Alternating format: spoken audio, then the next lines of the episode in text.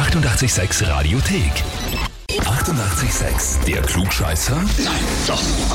Der Klugscheißer des Tages. Und da spielen wir halt mit der Birgit aus La See.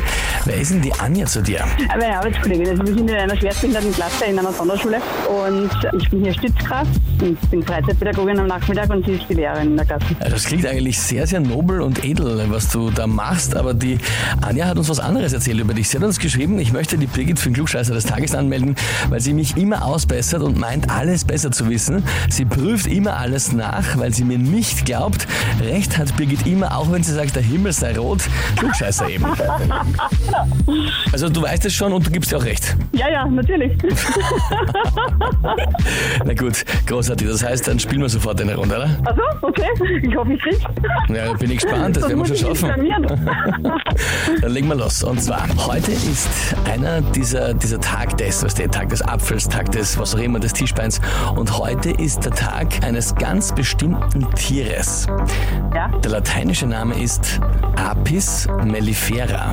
Welches Tier ist das? Antwort A, ist es die Biene?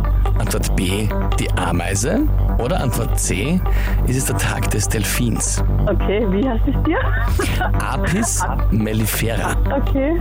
Naja, dann würde ich sagen, die Biene. Geraten, oder weißt du's? Na, das, das muss man wissen, ne? Ich bin ja der Klugscheißer. Naja, liebe Birgit, was soll ich da sagen? Ja, ist vollkommen richtig. Tag